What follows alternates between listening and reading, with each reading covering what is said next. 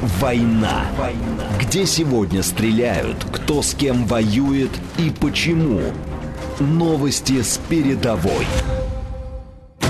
Военный курьер.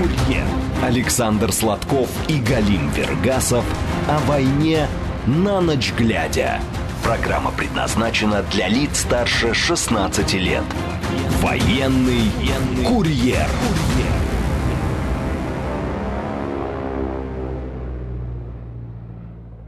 Здравствуйте, радиостанция «Говорит Москва», столица 21 час 6 минут. Меня зовут Галим Вергасов, в эфире «Военный курьер». Вы можете нас не только слушать, но и смотреть прямую трансляцию в официальной группе «Говорит Москва» ВКонтакте и в нашем телеграм-канале. Также есть телефон прямого эфира. Вы можете всегда нам позвонить, и мы с вами пообщаемся. Это плюс 7 495 73 73 948. На связи со мной должен быть Александр Ильич Сладков. Александр Ильич, меня слышите? Так, Александр Ильич меня не слышит. Алло. Алло. Так, э, пока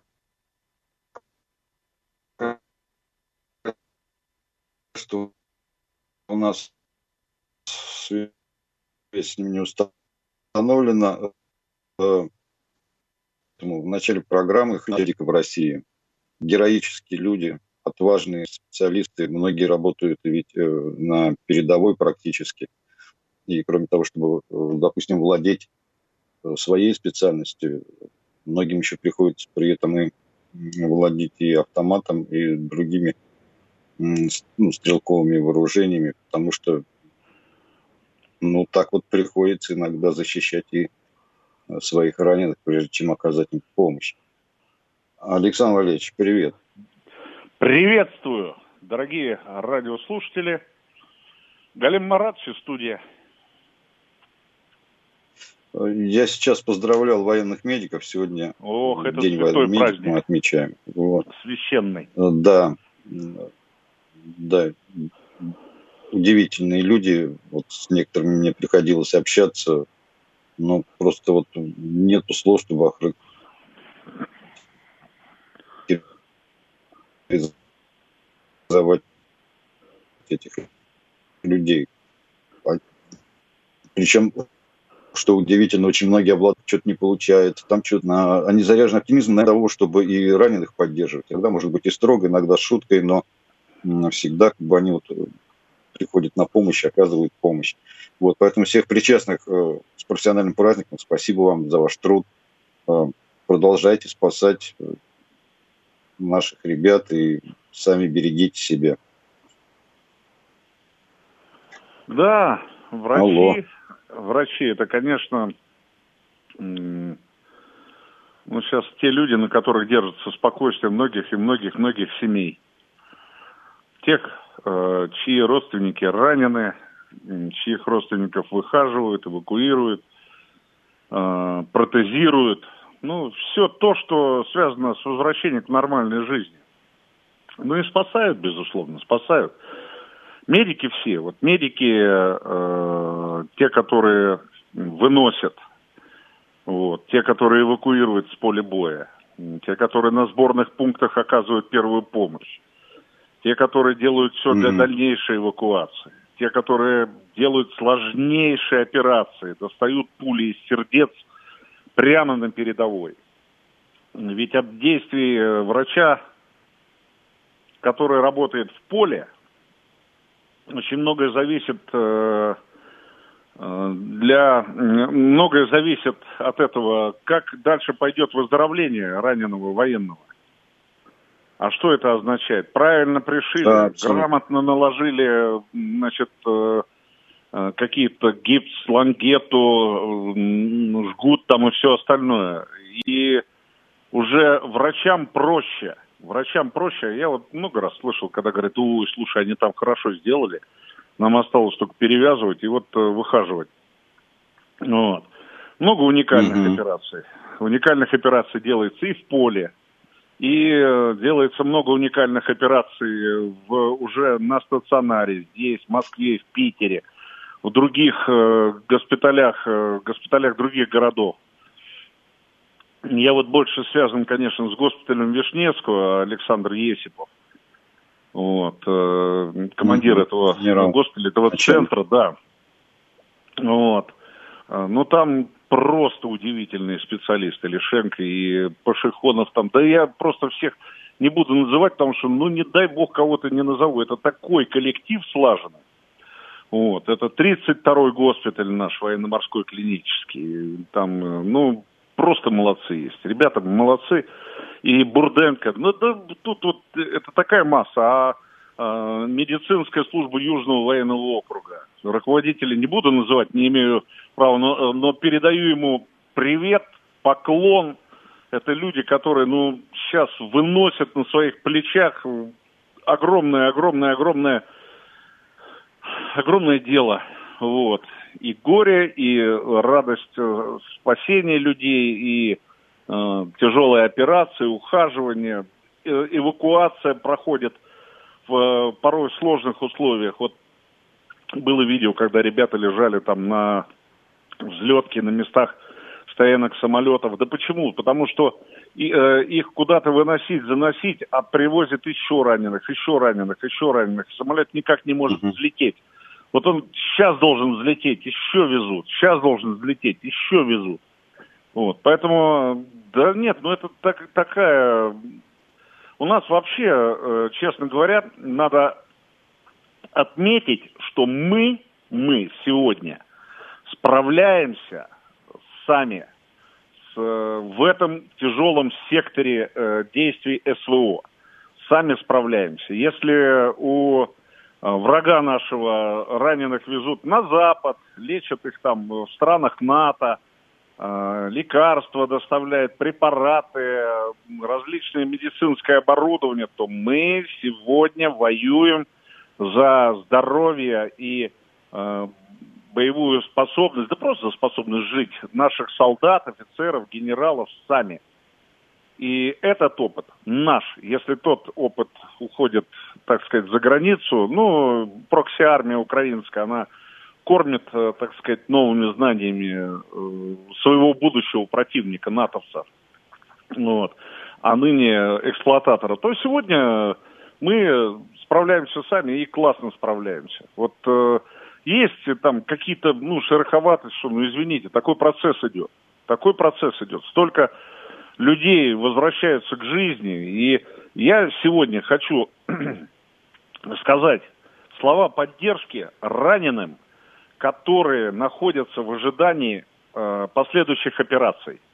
То есть э, бывает так, что человека подготовили, но нужен год, полтора, два, не снимая аппараты Елизарова, вытягивая, выживая э, кости, а кость растет по сантиметру в месяц. И вот эти люди ждут операции. Я им желаю не терять мужество, не терять веры в победу э, прежде всего над э, вот этой, этим ранением. Э, мужики, всех вылечат. Вот. А врачам, ну, просто в пояс кланяюсь до земли. И, кстати, не только военным, вообще врачам. Сегодня медицина участвует в реабилитации раненых. Вот, и помогает военным врачам. Я знаю, что в госпиталь Вишневского приезжают, допустим, э, целые бригады из тульских, тульских больниц для того, чтобы подчеркнуть опыт вот этих действий. Ну, молодцы, что там говорить, система работает. Да, ты вот затронул очень важную тему, вот именно то, что когда человек находится очень на длительном излечении, процесс восстановления, раны бывают множественные, разного характера, и, конечно, э, пациенту приходится переносить ну, достаточно очень тяжелые страдания, как физические, так и ну, психологические, моральные. Мне вот рассказывали, что одному человеку вот восстанавливали руку, вот, и этот процесс был очень долгий. Больше года он занял этот процесс. И уже вот этот парень, он в какой-то момент просто вот кричал, отрежьте мне ее, оставьте меня в покое. но руку ему успешно. Ну, да, да, да. Э, с болезнью воюют три силы. Способны. Это э, тяжелые. Да. Молчу. Да. Нет, я слушаю тебя, я говорю, да. А, с болезнью воюют три силы. Это врач, это э, сам раненый и помогает Господь Бог. Вот э, все эти три силы, они участвуют. Э, но я хочу сказать, что э, веришь врачу, э, значит, ты будешь здоров. Это однозначно. Это, ну, во всяком случае, 70% э, э, уверенность в профессионализме врача, э, в его возможности э, дает 70% к успеху той же операции. Простой, непростой, там как угодно. Вот такие дела. Да, наша постоянная слушательница Марина Николаевна нам вот сейчас э, звонит. Я попрошу студию включить ее. Алло. Алло. А, добрый Алло. вечер, Галина. Добрый вечер, Здравствуйте, Александр. Марина Знаете, мне очень нравится, что вы подняли тему э, участия и роли э, медперсонала в, в, в действиях боевых на Украине. Э, поэтому будьте добры, просветите вот какой вопрос. По истории Великой Отечественной войны известно, что в основном раненых вытягивали с поля боя девчушки, ну, молодые женщины, врачи. Ситуация сейчас какая? Это первый вопрос. И второй. Э, наверняка есть такие случаи, и, возможно, даже не довольно множественные случаи, когда в очень опасной ситуации врачи вытаскивают раненых с поля боя, оказывая им помощь. Вот этих врачей как-то награждают? Спасибо. Э, у нас есть эвакуационные команды, которые, э, если они, так сказать, не заняты, есть возможность у них, потому что раненых бывает много на разных э, направлениях. Вот, они идут в бой, вытаскивают из огня раненых и эвакуируют их. Очень часто эвакуируют раненых ребята э, сами. Вот э, один пополз вытаскивать раненых, э, его тяжело ранило самого. А э, ребята, к которым он приполз, они э, ну, поняли, что он погибший, и лучше вытащить раненых, чем погибшего. Хотя этот героический человек, он прибыл и, так сказать, э, сам приполз оказывать помощь. Ну, его оставили. А он оказался живой, он сам перетянул обе ноги. Он вы, вылез а, вперед. И вдруг его, значит, видит боец еще один. Боец его потащил, пять километров тащил. И он ему говорит, слушай, ну-ка давай разговаривай со мной, ну, чтобы не терял сознание, это общая практика такая. Вот. Общепринятая. И э, этот парень начал читать стихи, чтобы не уснуть и не умереть он начал читать стихи. Это э, э эвакуирующий его, э, значит, солдат снял на свой телефон. И это сейчас разошлось, разошлось по, э, значит, по сети. Это все видят. Я знаю, как люди вытаскивали раненых, несли там два километра порой. Невозможно нести, ну просто нечеловечески. А, четвером несли, вдруг выходит еще пятеро из э, посадки после тяжелого боя. Им говорят, мужики, помогите. Они говорят, ребят, мы не можем. Ну, мы не можем. Мы еле несем наше оружие. Действительно так. И вот четверо несли, несли, несли, несли и спасли этого парня, который сам себе отрезал стопу, потому что она болталась там на коже. Вот. И э, его принесли, и он остался жив. Очень много случаев, сплошь и рядом, когда раненых выносят и оказывают помощь. Награждают? Не знаю, я не отвечаю за награды. Но э, то, что лицо солдата, вот я, допустим, когда был раненый, я знаю, что меня спасли два солдата. А фамилия одного Павлов, зовут Дима. Я до сих пор помню его лицо и всегда ему всю жизнь благодарен. Вот. Э, ну, вот в сердце спасенного человека всегда остается э, то соучастие, которое, то, и те силы, которые отданы на спасение его. Вот тут такое и есть. Награды? Ну, не знаю. Ну, ну, были сообщения. Что касается э, девушек, женщин, ну, участвуют в какой-то мере, ну, конечно, не как в Великую Отечественную войну, когда это была, ну, прям вот прямую обязанность, да? Ну, специальные да ладно, участвуют, были.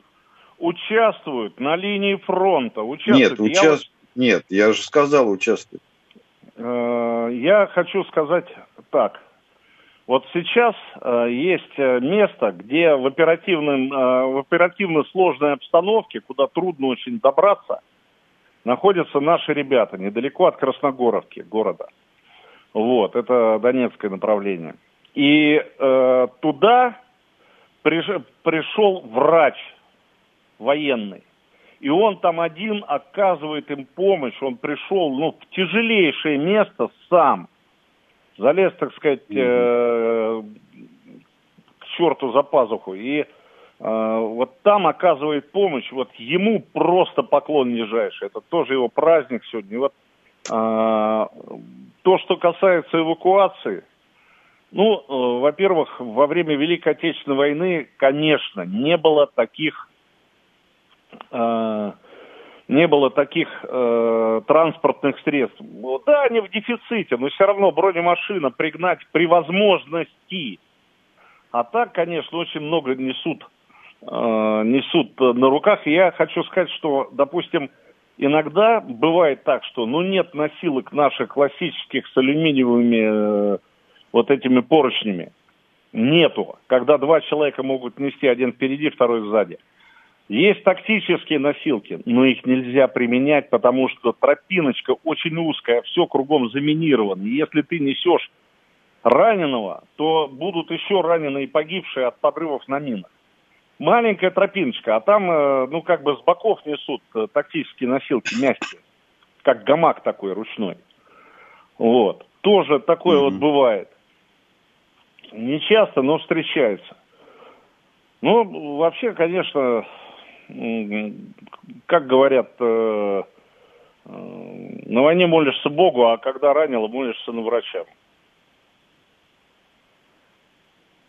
Да. Давайте еще звоночек возьмем. Давайте. Здравствуйте. Алло. Здравствуйте. Спасибо вам. Здравствуйте. Ир, скажите, пожалуйста, меня Ярослав зовут. Скажите, пожалуйста, можно поднять тему э, ну, тоже а, медицинскую, тоже про спецоперацию, но не очень хорошей стороны.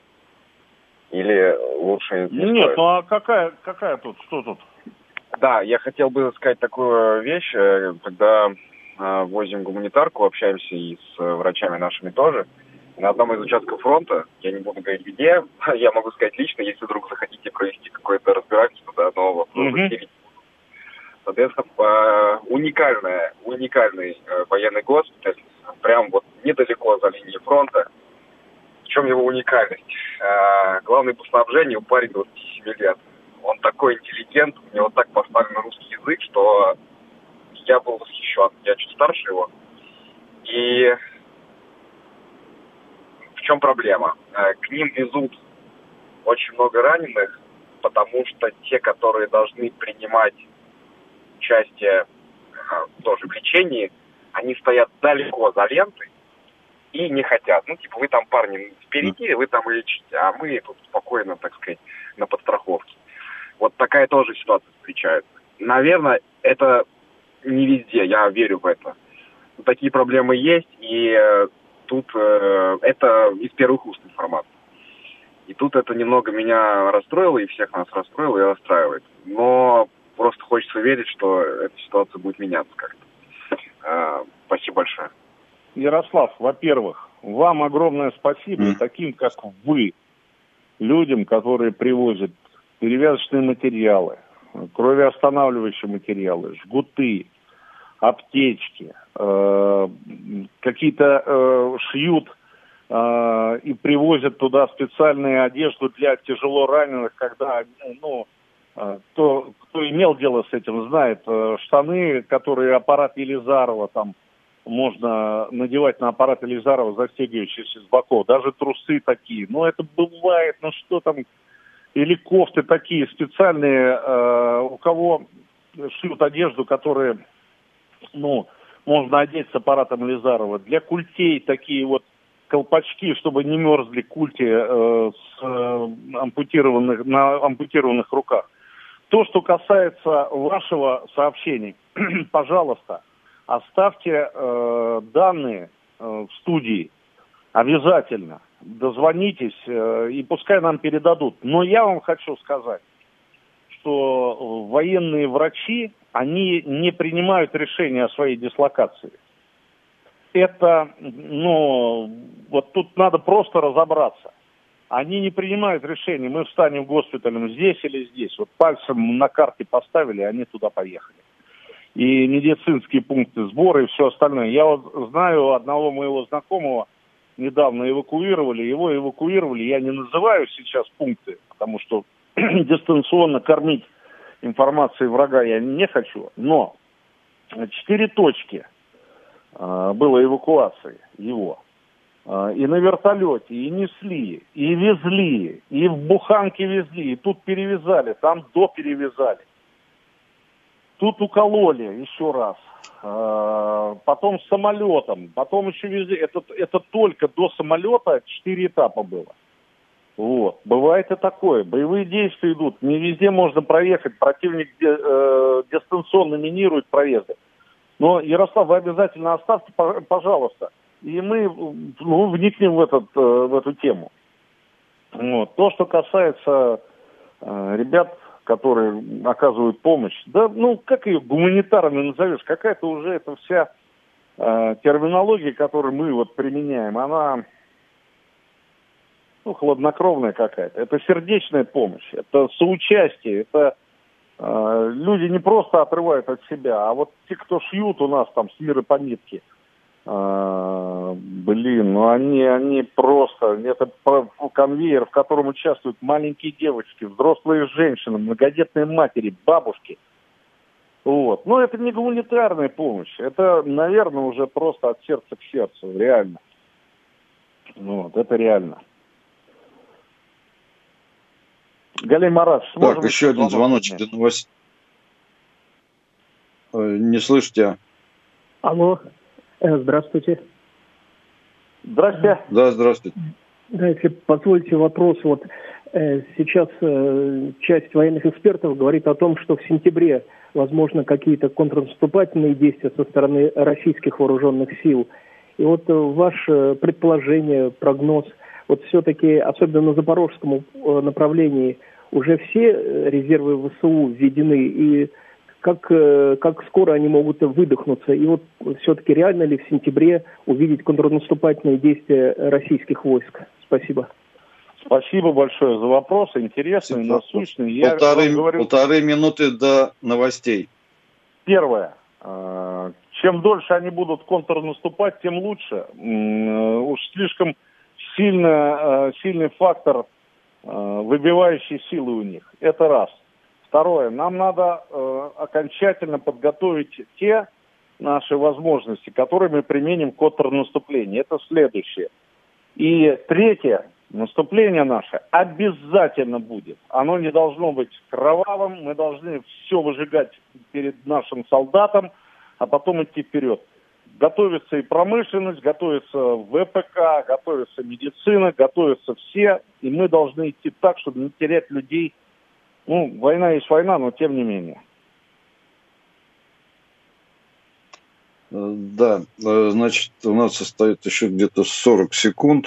Э, я предлагаю после новостей обсудить такую вещь, вот что в Госдуму внесен проект о лишении приобретенного гражданства за уклонение от постановки на воинский учет и мобилизации. Там автор проекта депутат от коммунистов Михаил Матвеев.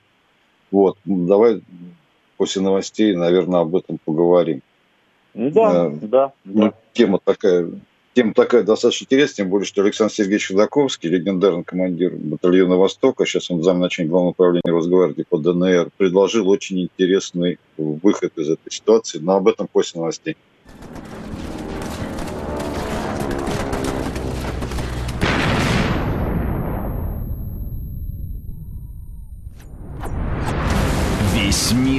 «Война». Где сегодня стреляют, кто с кем воюет и почему. Новости с передовой. Александр Сладков и Галим Вергасов о войне на ночь глядя. Военный курьер. курьер.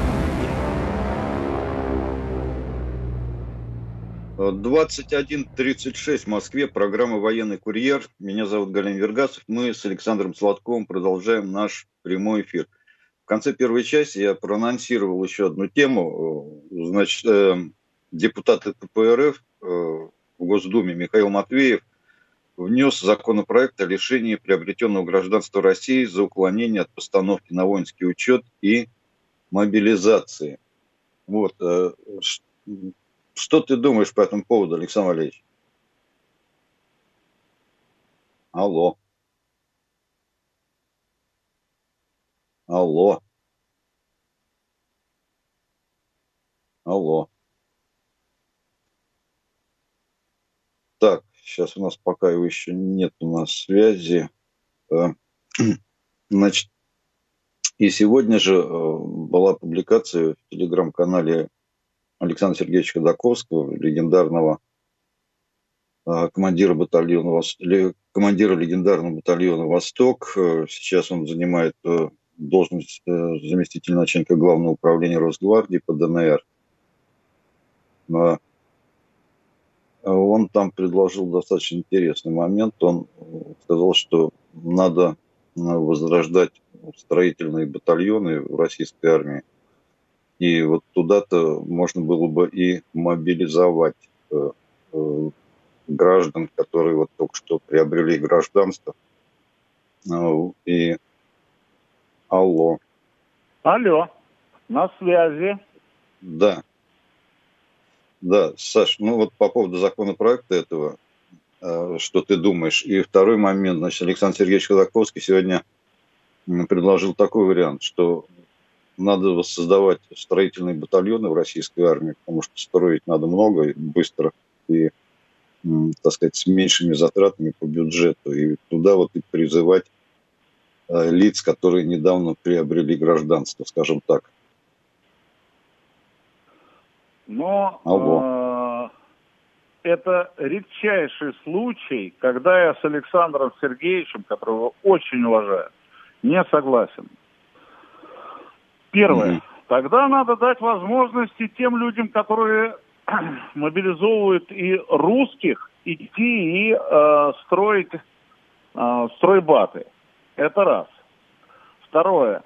Я хочу сказать огромное спасибо тем ребятам, таджикам, узбекам, которых я ни одного, и ни двух, и ни трех встречал на линии фронта, которые воюют пулеметчиками, гранатометчиками, стреляют из АГС, э, идут э, в довольно серьезном возрасте, идут воевать за Россию.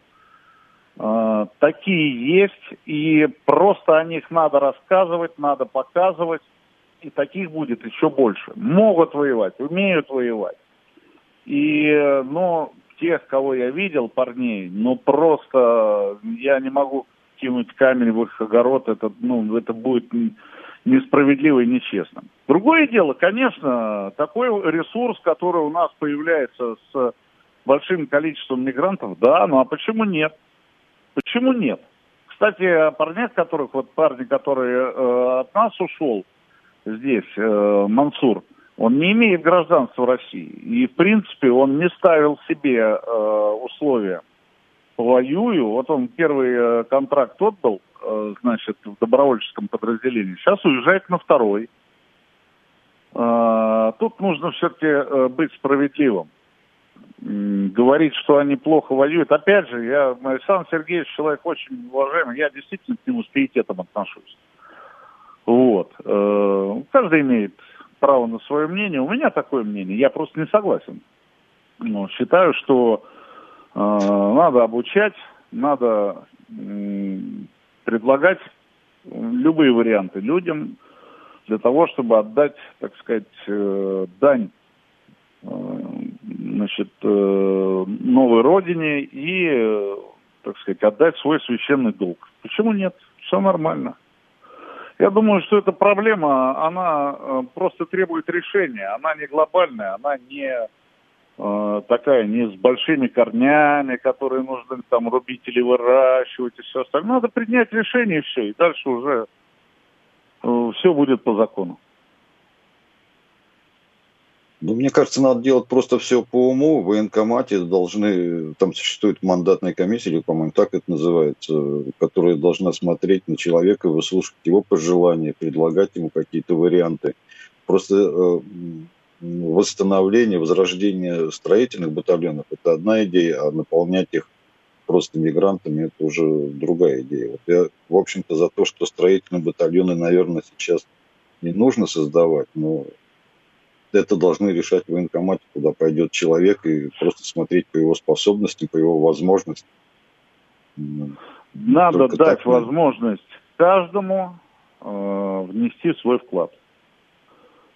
Если мы да. делаем стройбаты, значит мы должны и Ваньке Иванову из села там такого-то тоже дать возможность. Не можешь воевать, э, иди он строй. Но здесь, э, извините, призыв есть призыв.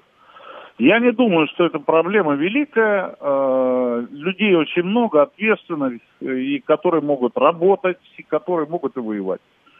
Человек, который может долго работать в поле, это практически готовый солдат по своим физическим mm-hmm. и, э, так сказать, э, моральным качествам. Почему? Потому что э, долгая длительная работа, она э, тоже не всякому подходит.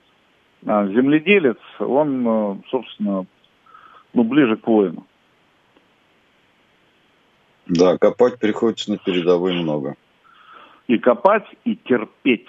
Терпеть обстрелы, терпеть жару, терпеть а, необходимость долгого труда для э, фортификации, терпеть ранения, терпеть отсутствие воды. Это все присуще рабочему человеку, который привык с мотыгой значит, пробивать себе путь к зарплате. Поэтому, что там говорить? Надо дать возможность, э, и пускай будет так. Давайте звоночек еще один ответим на звоночек. Давай. Здравствуйте, Алло. добрый вечер ведущим, слушатель Ростислав. Вот по поводу явно затянувшейся СВО, я говорил в другом эфире, что где-нибудь в 2030-м все свалит на не так пошедшее СВО, как сейчас все свалит на 90-е годы в России. Но это тогда и посмотрим. А вопрос у меня вот на фоне недавнего происшествия, авиакатастрофы. Э, вот в 2014-м случился малазийский Боинг, и я вспомнил про самолет э, в романе Семенова «Испанский вариант». Вопрос вам. В 2014-м от прежнего руководства ДНР и коллег-военкоров не было ли у вас дополнительной информации информации про MH17? И еще, могут ли ведущие подтвердить сообщение интернета, что пару лет назад на съезде Донбасс России в Донецке присутствовал главред «Говорит Москва» Роман Бабаян? Спасибо. Роман mm-hmm. Бабаян присутствовал. А, Роман Георгиевич – это наш боевой друг, честный, э, справедливый и смелый. Это раз. А, мы э, еще на заре наших, э, так сказать, репортерских похождений подружились. Не сегодня, когда он руководитель э, станции «Говорит Москва», а мы, там, ведущие программы, абсолютно не чувствуем себя в какой-то зависимости административной. Рома это, – это наш человек, абсолютно. Это раз. Второе. Значит, а, то, что касается Боинга – я знаю, что основной, э, основной э, обвиняемый, ну, входящий там в четверку, был Олег Безер. И в ходе расследования с него сняли все обвинения и выплатили 300 тысяч евро. Это по моим данным. Вот. Угу. Что там дальше будет, пускай расследует. Это раз. Второе. То, что э, произошла авиационная катастрофа, сейчас можно, конечно, надуть щеки и, значит, э, начать выдавать тут коленца, связанные с э, версиями. Но э, давайте дождемся следствия. Когда э, выйдет человек э, в форме прокурора или э, представитель пресс-службы прокуратуры или Следственного комитета или Федеральной службы безопасности, выйдет человек и скажет, я официально э, заявляю о том-то, о том-то. Вот. Поэтому э, здесь есть много версий, здесь есть много недомолвок, э, много вещей, связанных э, с... Э, ну, трактуют люди, трактуют. Давайте дождемся сначала официальной версии, может она э, предвосхитит, в смысле, может она перекроет все наши ожидания обсуждения той реальности, о которой сообщат. Давайте послушаем сначала, а потом уже будем, ну, как бы говорить. Вот. Такое предложение. Mm-hmm. Следующий звоночек. А, здравствуйте. Алло. А, скажите, пожалуйста, вот э, так сказать, вражеские беспилотники, в том числе американские, в Черном море рядом с нашими морскими границами ведут разведку. А потом э, украинские беспилотники наносят удар по Крыму, по другим российским территориям. Почему мы их не сбиваем, так сказать, только сопровождаем, но не сбиваем? Э, не кажется ли вам это все-таки как- как-то слишком мягко и странно? Спасибо. Не, ну можно начать сбивать, но дело в том, что они находятся в определенном пространстве, и они не над нашей территорией летают. Если бы они летали над нашей территорией, безусловно, они были бы сбиты. Или воздействие какое-то огневое, радиоэлектронное шло бы на них. Но они находятся в своем, э, в легальном э, секторе э, воздушного пространства. По тактико-техническим характеристикам, имеющимся у этих летательных аппаратов американских разведывательных, они имеют возможность считывать э, необходимые, так сказать, данные и передавать их э, своим ну, подчиненным украинским, э, так сказать, военным. Поэтому э, Америка нам войну не объявляла. У нас э, нормальные, ну, для этой ситуации дипломатические отношения. Вот, так что Зачем сбивать? Мы не можем это делать, так как они находятся в нейтральных, так сказать, территориях. Ну, подожди, а вот когда упал не так давно беспилотник американский, помнишь, самолет наш пролетел над ним, и он упал. Он, он залетал в наши воды разве? Я вот, честно, да, не помню. Да, мы просто так не атакуем. Просто э, супостат считает, что это земли, не принадлежащие России. Э, мы в рамках э, существующей нормативной, нормативной практики, мы считаем, что это наши территории. Поэтому там, где мы считали, что это наша территория, я тоже так считаю, уверен, но мы завалили, заломали, так сказать, э, залетевший к нам беспилотник. Больше они к нам не залетают. Да, ну, конечно, все равно, вот я человек такой максималист, как ты знаешь, это вот странно. Это неужели нельзя придумать какую-нибудь очень хитрую штучку, э, которая бы все-таки ослепляла их или еще что-то? Ну, просто создать какой-то фон, э, при котором они даже и в нейтральных водах не смогут летать, а Э, ну, юридически, так сказать, это незаконно, Галим Это не будет направлено против них. Да нет, это незаконно. И мы не должны к этому даже призывать. Это незаконно. Ну, я к этому не призываю, но очень хочется. Ну, очень хочется, я не знаю, там, застрелить главного врага нашего, и все остальные враги разойдутся по домам сразу вот, смущенно и виновато опустив глаза, кидает на землю оружие. Наверное, так э, хочется, чтобы было, но так не получится. Да тут еще понять, кто главный враг. Наверное, может быть, все-таки известно, но яв, явно не президент Байден. Ну, и это уже мы в теорию заговора. заговора ну, видишь, ты уже, да, ты уже что-то знаешь, а от нас скрываешь. Давайте еще звоночек. Давайте. Алло. Алло. Да, здравствуйте. Здравствуйте. А Алло, можно задать вопрос? Слышно, да? Я хотел задать вопрос да. э, по поводу того, что я выяснил информацию, ну, э, вычитал из книги, что в Первую мировую войну был запрещен э, боевое отравляющее вещество циклон Б. Во Вторую мировую войну его возобновили. Вот, у меня вопрос. В эту, э, как бы, в наше время э, будет ли что-то запрещено или наоборот возобновлено э, из вот таких опасных каких-то моментов? ну, вот таких средств? Да вон у нас mm-hmm. кассетные боеприпасы э, противник применяет. Э, завезли себе э, значит, целую гору боеприпасов с объединенным ураном. Вот. Э, поэтому они там беснуются по полной. Но э, главенство своего права мы вынуждены доказывать на поле боя. Вот так отвечу.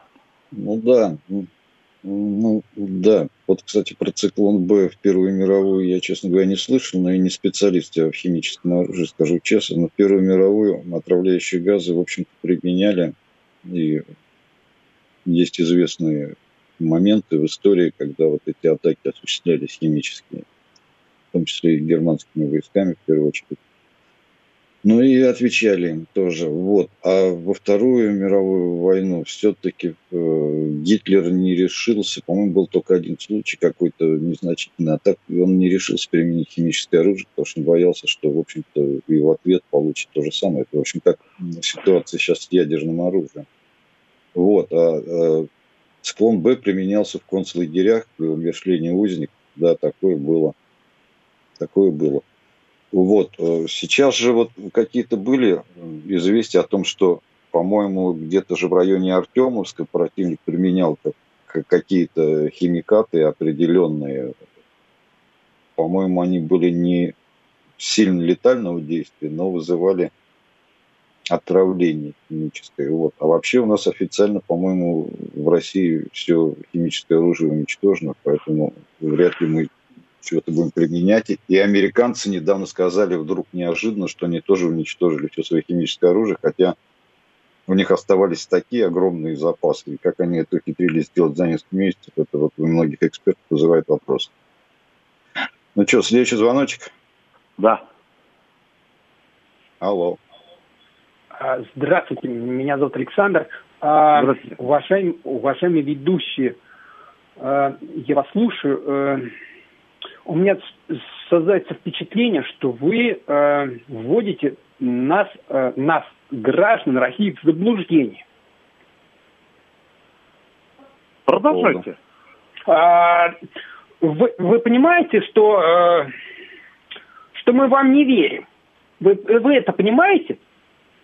А поконкретнее чуть-чуть. Ну, а, предмет потому что есть, потому что есть две реальности. Э, реальность э, реальная и есть в, вашего, э, вашего э, разговаривания. То, что вы э, нам безусловно, разговариваете. Безусловно, безусловно. Мы же э, не претендуем на объективность. Это авторская программа Александра Садкова и Галины Вергасова. То есть нам нужно вам не верить? Ну, это ваши проблемы. А как вас зовут? Меня зовут Александр, я представился. Александр. Да, я прошу да. извинить, да. Да. Просто так неправдоподобно произнесли, что я э, даже не поверил сначала. Хорошо. Но это бывает. Вот. А... А, Александр, ваше, да. ваше право, мы даже не можем претендовать на то, чтобы э, вы верили, не верили, обсуждали, не обсуждали, были с нами за но были против нас. Это дело каждого человека, поэтому тут а, я могу э, вас попросить... абсолютно я да, могу да, вас, да. извините, я могу вас попросить э, говорить только правду и ничего кроме правды? А, да, если вы будете судья, а я в суде, безусловно. А, а вот, вот не, не судим будешь и все равно говоришь правду. Ага, но... Ну, э, Александр, мы сейчас мы уходим в философские вопросы, а вы скажите да, на конкретном примере, что сегодня было неправильно. Весь, весь вот, ваш это, разговор это тупик. Э, это понятно, это понятно. Весь э, наш разговор это тупик. Ну, да, в разговоре Ну, давайте скажите россиянам правду, что весь разговор оказался тупик. А, так это тупик, потому что вы не слышите ничего. Вы принимаете... Я, я, сл, я а, слышу только что... Парадоксальную то, иллюзию внутреннюю вот, за фактор. А я вам говорю вещи, которых подтверждаю то, что вы говорите. Мы с вами э, имеем дело как А, вы слушатель, а я субъективный э, источник информации. Вот и все. Хотите верьте, хотите нет, это То есть у нас объективности дело. в эфире нет. А, а кто там у нас отвечает за кнопку, Вы знаете, мы с вами уже в какие э, мы, объективно, э, дайте да, нам, пожалуйста, объективно. Это уже без... Галин Маратович, я тогда подожду, а вы обсуждайте. Если не хотите, ну, дальше ну зачем это все, обсуждение это все? Либо отключите этого человека, будем продолжать, либо э, будем сейчас дискутировать о значит, агностике, диагностике. Да нет, мы отключили. Нет, мы отключили, но просто нам Александр Валерьевич ничего конкретно не предъявили, а сказали, что мы просто говорим неправду. Да нет, Я пытался выяснить, что, человек, что в э, сегодняшней программе мы, было неправдой. Во-первых, ну, э, этот понял. Александр, который звонил, он имеет право на собственное мнение. Он его высказал. Вот. Э, я просто скорректировал э, ситуацию и сказал, что мы два субъекта мнений. И мы эти мнения высказываем. Можно соглашаться, можно нет. Вот. А когда человек говорит, вы мне можете пообещать, понятно. что вы будете говорить только правду, придет вот он домой, да, Александр, и жене скажет, но это правда, если мы говорим о токсичной правде, скажут, слушай, сейчас такую блондинку видел, так захотел тебя бросить, а к ней уйти. Ну вот просто сказал правду.